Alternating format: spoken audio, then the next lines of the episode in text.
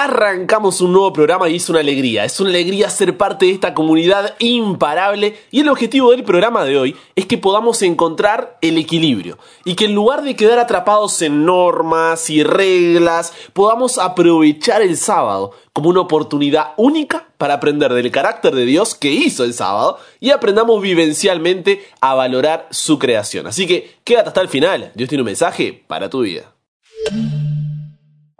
Buenas, ¿cómo estás? Soy el pastor en proceso Brian Chalai y si estás escuchando este programa es porque eres de los que nunca paran de aprender y nunca paran de crecer en su relación con Dios, por lo que hasta el cielo no paramos. No sé tú, pero yo quiero ser tu vecino en el cielo. Así que si ese es tu deseo, esa es tu oración, te doy la bienvenida, estás en el lugar correcto, siéntete como en casa porque ya eres parte de esta comunidad. Así que sin más, te invito a hacer una oración para poder darle la bienvenida a nuestro invitado de honor. Padre, gracias porque conforme va avanzando la semana podemos seguir encontrándonos contigo. Podemos seguir aprendiendo, creciendo y, viendo un regalo tan hermoso, tan grande y maravilloso que nos diste desde el principio de la humanidad para que podamos disfrutar hasta hoy, el día sábado, Señor que podamos seguir aprendiendo, viendo en tu palabra qué es lo que tienes para decirnos. Hay veces que no entenderemos, que será difícil, que habrá que procesar diferentes cosas, pero que siempre podamos estar con la humildad de poder aprender acerca de ti. Que podamos hacernos preguntas, que podamos simplemente o en oración decir, Señor, quiero conocerte más, quiero saber cuál es tu voluntad y serte fiel. Así que Dios, que tu Espíritu Santo pueda guiarnos ahora que vamos a abrir tu palabra y que pueda ser de bendición para cada corazón y cada hogar que se suma al programa de hoy. Todo esto lo pido y lo agradezco sin merecerlo, pero en el nombre de Jesús oramos. Amén. También les dijo, el día de reposo fue hecho por causa del hombre. Y no el hombre por causa del día de reposo. Por tanto el Hijo del Hombre, Señor, aún del día de reposo.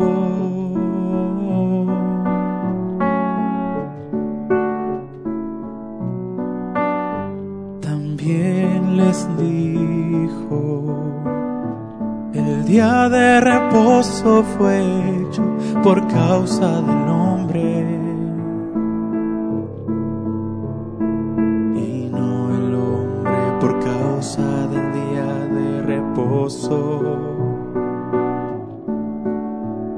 Por tanto el Hijo del Hombre, Señor, del día de reposo.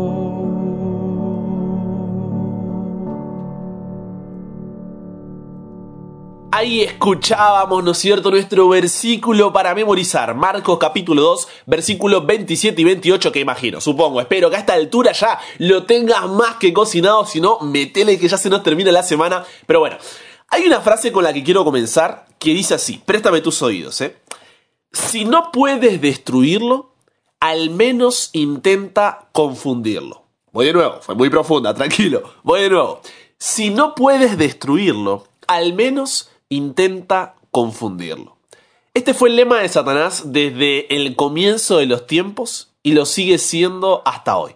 Lo hizo en el cielo con los ángeles, lo hizo en el jardín del Edén con Adán y Eva y también lo hizo con el pueblo de Israel. Recuerda que vimos que habían salido victoriosos de Egipto, habían cruzado el Mar Rojo, atravesado el desierto, poblado Canaán y el pueblo, con el tiempo, ¿qué pasó? Volvió a olvidar que su identidad y propósito estaba en Dios, que fueron llamados a guardar su palabra y ser una luz para las naciones que los rodeaban. Entonces jueces capítulo 2 versículos 11 y 12 dice que después los hijos de Israel hicieron lo malo ante los ojos de Jehová y sirvieron a los Baales. Dejaron a Jehová, el Dios de sus padres, que los había sacado de la tierra de Egipto, y en lugar de eso se fueron tras otros dioses los dioses de los pueblos que estaban a sus alrededores, a los cuales adoraron y provocaron a ira de Jehová. Entonces, en lugar de ser guardianes de la palabra, negociaron los principios. En lugar de ser luces para las naciones, fueron llenos de su oscuridad. Pero esto solamente fue el comienzo. Primera de Samuel 8:4 dice que todos los ancianos de Israel se reunieron y fueron a Samuel en Ramá y le dijeron, he aquí que tú has envejecido y tus hijos digamos que no andan en tus caminos. Por eso danos ahora un rey que nos gobierne y que dice la frase ahí, como tienen todas las naciones. Fíjate, Dios los llamaba a ser diferentes y ellos buscaban ser como todas las naciones. Y estas palabras desagradaron a Samuel porque dijeron, danos un rey que nos gobierne. Entonces Samuel fue, oró al Señor y el Señor le dijo, hey, Samuel, escucha la voz del pueblo en todo lo que te diga, porque no es a ti a quien han desechado, es a mí a quien han desechado para que no reine sobre ellos. A partir de esto, el pueblo de Israel entra en un tobogán de idas y venidas con Dios. Hasta que Daniel 1 relata cómo esta vez fueron los babilonios los que llevaron cautivos al pueblo. Pero a pesar de esto, incluso ahí, Dios no los abandonó, sino que había profetizado en Jeremías 25, 11 y 12 que solo estarían allí por 70 años. Dicho y hecho. Al cumplirse lo prometido, Esdras y Nehemías condujeron al pueblo de vuelta a donde pertenecía, para que puedan volver a Dios, para que puedan recuperar su identidad, para que puedan recordar su propósito, para que puedan cumplir con el llamado de ser guardianes de la palabra de Dios y una luz para las naciones. Fue así como volvieron, reconstruyeron las murallas de Jerusalén y la adoración a Dios se restauró. Hasta ahí todo bien, son buenas noticias, por fin vuelve, capaz que el pueblo ahora sí entendió, pero hay un problema. Y el problema es que el pueblo de Israel quedó traumado. ¿Cómo que traumado? Sí, ¿por qué? Porque ya era suficiente con la opresión en Egipto, el abuso de los reyes durante la historia y ahora el cautiverio en Babilonia. Entonces, esta vez querían hacer las cosas bien, querían mantenerse fieles. Pero el problema es que este trauma hizo que pensaran que debían ganarse el amor de Dios y la salvación a través de sus obras, cumpliendo diferentes normas, eh, reglas, leyes y tradiciones que ellos mismos habían creado. Entonces, la ley eterna de Dios, en lugar de ser un reflejo de su amor y enseñarnos cómo amar a Dios y al prójimo, ellos la hicieron una pesada carga porque servían a Dios por obligación y por miedo a que le suceda lo mismo que en el pasado, en Egipto, con los reyes y en Babilonia. No porque la ley de Dios no sirviera, sino porque ellos no habían entendido la gracia de Dios. Estaban tan centrados en ellos mismos que Juan 1.11 es uno de los versículos para mí más, más fuertes porque Juan dice que Jesús a los suyos vino y los suyos no le recibieron. O sea, llegaron a tal punto que el Creador fue crucificado por su creación. Pero hasta que esto pasó, Jesús buscó abrirles los ojos, mostrarles que Él era el camino, que por medio de la verdad podía darles vida. Y es por eso que vas a encontrar que se la pasaba discutiendo con los fariseos. Es más, en Juan 8:44 los encara ahí y les dice, ustedes son de su padre el diablo. Así, derecho. Le dice, y quieren satisfacer los deseos de su padre. Él era homicida desde el principio y no se basaba en la verdad porque no hay verdad en él. Cuando habla mentira, de lo suyo propio habla porque es mentiroso y padre de mentira. Pero a mí, porque les digo la verdad, no me creen. Entonces, esta era la relación que había entre Jesús y el pueblo que supuestamente debería haber estado esperándolo. Llegó a llamarlos que son hijos de su padre el diablo. Y una de las cosas por las que más discutió fue el sábado, el día de reposo que es nuestro tema de esta semana. ¿Por qué? Porque estaban tergiversando, estaban confundiendo e incluso me animo a decir hasta que cambiando el verdadero sentido del sábado que Dios había creado en la creación. Lo habían cargado de normas, reglas de diferentes categorías donde todo era no, no, no, no, no y no, haciendo que la gente termine odiando el sábado o haciendo lo que querían porque ya fue, es, es demasiado. Cuando en realidad en este día, como vimos en el programa de ayer, es un día donde Dios te dice, hey, recuerda que el sábado es para que estemos juntos. Haz una pausa. Coloca tus intereses a un lado por un día aunque sea. y alégrate porque puedes disfrutar de ese día especial conmigo. Que sea un día dedicado solo a mí, no a lo que tú quieres hacer o lo que te conviene como lo haces la mayoría de la semana. Y verás que si haces esto, nuestra relación será el motivo de tu felicidad. Tu vida será bendecida con mi presencia y no dudes que cumpliré mis promesas en ti. Es en ese día donde podemos disfrutar del descanso físico, mental, emocional, celebrativo, espiritual, bendecido y santo. Entonces, ¿qué es lo que hace Jesús? Veamos un caso de estudio. Vamos ahí a Mateo, capítulo 12, versículos 1 al 8, que dice así. En aquel tiempo iba Jesús por los sembrados en un día de reposo. Imagina ahí la escena, ¿no? Jesús caminando por el medio del campo y sus discípulos tuvieron hambre. Y comenzaron ahí a arrancar espigas y a comer.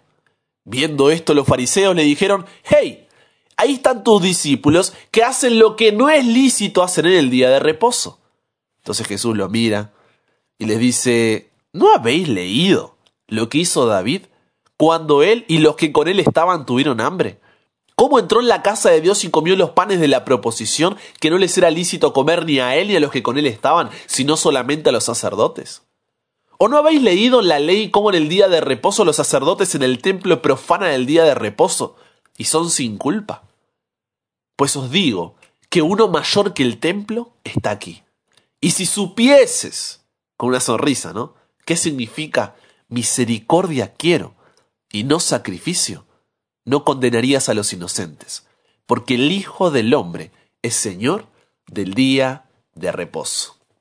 ¿Qué es lo que está pasando aquí? Al igual que en otros relatos, Jesús entra en conflicto con las leyes y tradiciones hechas por los hombres. ¿Por qué? Porque muchos enseñaban que la salvación venía solamente si obedecían todas esas reglas que habían inventado. Entonces, esto hacía que la vida de un judío se convierta en un esfuerzo pero interminable. No tenía sentido y era todo para evitar el más mínimo detalle de todos los requerimientos que eran puramente humanos. En otras palabras, poco a poco se había establecido un sistema de justificación por las obras. O sea, decía que tú puedes ganar la salvación por tus propios actos, y eso entraba en conflicto con la verdadera justificación, que es la justificación por la fe, por la fe en la gracia de Dios para buenas obras. Entonces, no estabas hablando de la ley de Dios, del acuérdate del día de reposo para santificarlo, sino de diferentes reglas, normas y tradiciones que ellos habían creado, haciendo que sea una carga antes que un disfrute. Entonces, por ejemplo, ellos decían que en el sábado no puedes caminar más de 900 metros, no te puedes mirar en un espejo fijado en la pared o encender una lámpara, no podías escupir en la tierra, no podías cargar ni un pañuelo, a menos que lo unas ahí de las puntas cosida a tu ropa, y así podría continuar. A lo que voy es que el sábado, que originalmente había sido dado en la creación para que nosotros como creación tengamos un encuentro con nuestro Creador, recordando nuestra identidad, recordando nuestro propósito en su amor, ahora presentaba a un Dios tirano, a un Dios egoísta, y hacía que el sábado pierda todo su sentido. Por eso Marcos 2.27, que es el relato paralelo a este, eh, Jesús dice, ¿no? El sábado se hizo para el bien de los seres humanos y no los seres humanos para el bien del sábado. O sea, Dios no nos creó porque tenía un día de reposo y dijo, a ver, ¿cómo hago? Necesito a alguien que descanse. No, al contrario, como Él nos creó con sus propias manos, sabía que necesitaríamos una oportunidad, un tiempo para poder encontrar el equilibrio. Y el día sábado fue regalo que Dios nos dio para que nunca, nunca olvidemos quiénes somos y hacia dónde vamos. El sábado debía ser una bendición, no una carga. Y si tus sábados están siendo una carga antes que una bendición, algo está mal. ¿Por qué? Porque el sábado fue creado para tu felicidad, no para tu pena. Si vemos el sábado como una gran lista de cosas que no podemos hacer, caemos en el mismo pensamiento de aquellos judíos. Porque no se trata de lo que no puedes hacer, sino de lo que sí puedes hacer y los beneficios de poder separar un día completo para poder estar con tu Dios. Entonces si alguien viene y te pregunta, ¿cómo es eso de que el sábado lo separas para Dios? ¿Qué, ¿De qué se trata? Tú no tienes que decir, no, el sábado no puedes trabajar, no puedes estudiar, no puedes comprar ni vender, no puedes ponerte a limpiar la casa, a lavar la ropa, cumplir con las responsabilidades domésticas. A ver, ¿qué más? No puedo hacer una maratón en Netflix, ver televisión, no puedes, no puedes, no puedes, no puedes, no puedes, no puedes, no puedes, y de repente te das cuenta que estás pensando igual que lo hacían los judíos. Cuando en realidad, si una persona viene y te pregunta, debes pensar al revés y le dices, el sábado, al no tener que trabajar, ¿sabes qué puedo hacer? Puedo congregarme, juntarme con mis hermanos, ir a la iglesia los días sábados, como lo hizo Jesús. El sábado, al no tener que preocuparme por mis estudios y exámenes, puedo juntarme con un grupo de amigos y salir a ayudar a los necesitados. Como no tengo que estar preocupándome por las compras o mis negocios, Puedo pasar más tiempo en alabanza y estudio de la palabra. Puedo salir con mi familia y disfrutar de la naturaleza. Puedo ayudar y predicar el Evangelio a otras personas que están necesitando. O sea, ¿se entiende? No se trata de lo que dejo de hacer, sino de lo que puedo hacer. Pero como decíamos ayer, solo podremos sacarle todo el jugo al sábado cuando en la semana tengamos una relación con Dios. De esa manera no pasaremos las horas del sábado esperando a que se vayan porque no sé qué hacer o porque no puedo hacer nada, sino que aprovecharé cada hora. Porque a diferencia de la semana, no hay nada que quite mi vista de Dios y puedo aprender a amarlo a Él y amar al prójimo. Por eso, para que nos quede claro esto, Jesús enseguida les demuestra lo que les está diciendo. Y en Mateo 10, versículo 9 en adelante, dice que pasando de allí, vino a la sinagoga de ellos. Y aquí había uno que tenía seca una mano. Y le preguntaron a Jesús ahí en tono como para acusarlo, ¿no? ¿Es lícito? ¿Se puede sanar el día de reposo? Y él les dijo, ¿qué hombre habrá de vosotros que tenga una oveja y si esta oveja se cae en un hoyo el día de reposo, no le echa una mano y la levanta? Entonces, si lo hacen por una oveja, ¿cuánto más vale un hombre que una oveja? Por consiguiente, es lícito hacer el bien en los días de reposo. Entonces dijo aquel hombre, extiende tu mano. Y él la extendió y le fue restaurada, sana como la otra. ¿Te das cuenta? Ese, ese es el verdadero sentido del sábado. Jesús quería enfatizar que el sábado no debería ser una carga. Fue hecho, fue creado como una oportunidad única para que tú y yo podamos aprender del carácter de Dios que hizo el sábado y aprender vivencialmente a valorar la creación. Es muy fácil por ahí que cualquiera de nosotros quede tan atrapado en normas y reglamentos que quizá no sean malas en sí, pero que se vuelven un fin en sí mismas, en vez de ser un medio para alcanzar un objetivo. Y ese objetivo debería ser el conocimiento del carácter de Dios al que servimos, un Dios de amor. Y al conocer ese carácter, al conocer ese amor, podremos obedecer fielmente sobre la base de nuestra confianza en los méritos de la justicia de Cristo en nuestro favor. La Biblia registra ocho episodios de controversia donde se ve involucrado el sábado y en que Jesús demostró el significado de este día para el ser humano. El de los discípulos recogiendo espigas en Mateo 12, 1 al 8. El de Jesús curando un hombre con la mano seca en Mateo 12, 9 al 15. El de la cura de un hombre con un espíritu inmundo en Marcos 1, 21 al 28. La cura de una mujer enferma hacía 18 años en Lucas 13, 10 al 17. La cura de un hombre hidrópico en Lucas 14, 1 al 6. La cura del enfermo del tanque de Bethesda en Juan 5, 1 al 15. La cura de un ciego de nacimiento en Juan 9, 1 al 14. Y el problema de la circuncisión en Juan 7, 22 al 24. Pero ninguno de estos pasajes, que si quieres después puedes leerlos en profundidad, existe un, ¿eh? un indicio de que Jesús estuviese cuestionando la validez del día de descanso bíblico. De hecho, él estaba presentando el uso correcto de este día. Jesús entró en desacuerdo con los líderes religiosos de la época debido a la manera legalista de interpretar el cuarto mandamiento. Ellos crearon centenas de leyes sobre lo que se debía o no debía hacer en sábado. Jesús, por otro lado, vino a mostrar el verdadero sentido del sábado, el sentido que se había perdido en medio de las muchas reglas humanas. La invitación de hoy es, no perdamos de vista el verdadero sentido del sábado.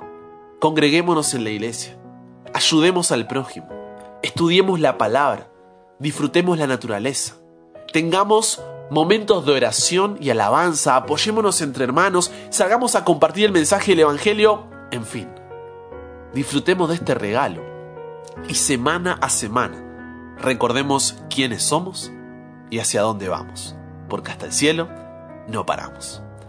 Padre, gracias por el programa de hoy.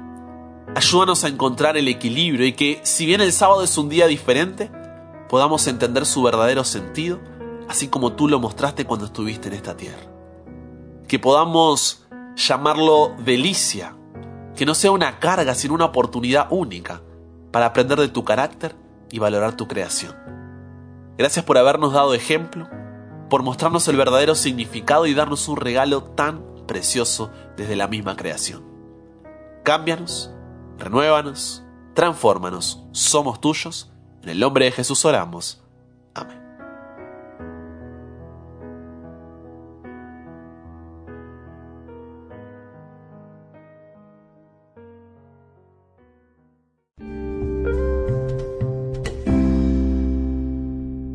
Y ahora sí tenemos nuestro espacio de oración donde oramos los unos por los otros. ¿Por qué? Porque somos una familia. Y en esta familia nadie ora solo, nadie ora sola. Así que el día de hoy Jesse nos escribe diciendo, Buen día Brian, ¿cómo estás? Muchas gracias por los audios que nos siguen compartiendo, son una gran bendición. Quería aprovechar de pedir oración por mi amiga Mayra González. Yo comencé a estudiar la Biblia con ella y aunque no siempre estamos juntas para estudiarla, ella la estudia y en varias ocasiones hacemos una apuesta en común. Ahora está pasando por diferentes situaciones difíciles en su familia, entonces quiero pedir para que Dios la dirija siempre, la fortalezca y le siga avivando la llama de la fe que ha puesto en su corazón. También pido por su abuela Irma, que ama a Dios y también está pasando por momentos difíciles. Muchas gracias Brian por compartir y por orar los unos por los otros. Dios les bendiga grandemente. Claro que sí, Jesse. Estaremos orando entonces por Mayra y por su abuela Irma. También María Estela nos escribe diciendo, Pastor Brian Chalá, le pido oración por la salud de Carlos. Él está internado, tiene problemas en el pulmón líquido y está muy grave, así que pido para que Dios esté al control y pueda ayudarlo. Pero a la vez Celia, su esposa, se va a bautizar aún en medio de este momento difícil, hoy miércoles que estamos teniendo este programa, a las 16 horas, junto a su hija Erika. Así que pido que el Señor las acompañe, las pueda fortalecer en este gran paso, a pesar de un momento muy triste que están pasando como familia, y puedan aferrarse siempre a Él. Claro que sí, también estaremos orando entonces por la salud de Carlos, que está muy delicado, y por Celia y Erika, que decidieron entregar su vida a Jesús y hay fiesta en el cielo por esa decisión. Hoy oramos por ellos, mañana oramos por ti. Y por último, como siempre, te dejo un testimonio, ¿no? Cortito, pero para que veas cómo Dios puede utilizarte, cómo Dios puede ser una, una realidad en la vida de tus amigos, de tus familiares, cuando tú dices, Dios, aquí estoy, úsame como un instrumento. Y eso fue lo que pasó cuando uno de ustedes compartió este programa y ahora desde Argentina nos llega este testimonio que dice, realmente quiero agradecer por el programa, porque me ayudó a empezar una relación con Dios. A no solamente orar, sino realmente tener un tiempo, un encuentro con Él y poder conocerlo cada día más. Sé que todavía me falta mucho, pero sigo en proceso. Amén, por eso recuerda, todo se trata de un proceso, de estar hoy mejor que ayer y mañana mejor que hoy. Así que gracias a todos los que comparten, a los que se toman el tiempo también de contarnos su testimonio para que juntos podamos seguir aprendiendo y creciendo. Con eso dicho, hagamos una oración y cerremos el programa de hoy. Querido Dios, Gracias por la oportunidad de poder estar con cada uno de nosotros, la oportunidad de poder orar. Queremos pedirte especialmente por Mayra González, para que ella pueda seguir conociéndote, pueda seguir descubriéndote y entender el gran amor que tienes por ella. Pedirte por su abuela Irma, que está pasando por momentos difíciles. Pedirte también por la salud de Carlos, sabes que tiene un problema en el pulmón, que puedas estar a su lado, que pueda fortalecer a su familia también, y especialmente estar con ellos en medio de este momento triste, pero que a pesar de eso, eso no fue un limitante, sino que hoy, hoy mismo, Celia y Erika te entregan su vida a través del bautismo. Que puedas bendecir esos corazones y puedan saber que tú estás aún en medio de los problemas, aún en medio de las dificultades. Gracias por tremendos testimonios que nos comparten, Señor, de cómo tú estás utilizando a cada persona de este programa para poder bendecir corazones, que podamos seguir adelante. Gracias por el equipo, Señor, que no baja los brazos porque a pesar de diferentes problemas, responsabilidades y salud, seguimos aquí, Señor, dándole con todo porque hasta el cielo no paramos. Así que cuídanos, acompáñanos, transfórmanos. En el nombre de Jesús oramos. Amén.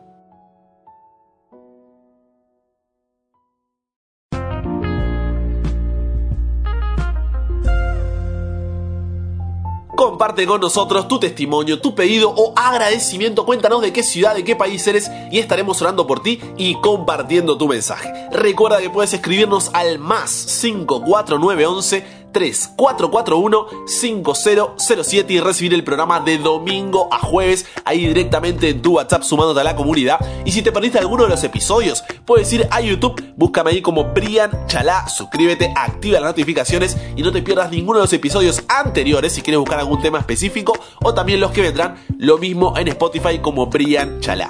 Con eso dicho, te mando un abrazo pero enorme y si Dios quiere, solamente si Dios quiere, nos encontramos mañana y recuerda, Nunca pares de aprender, nunca pares de crecer. ¿Por qué? Porque hasta el cielo no paramos.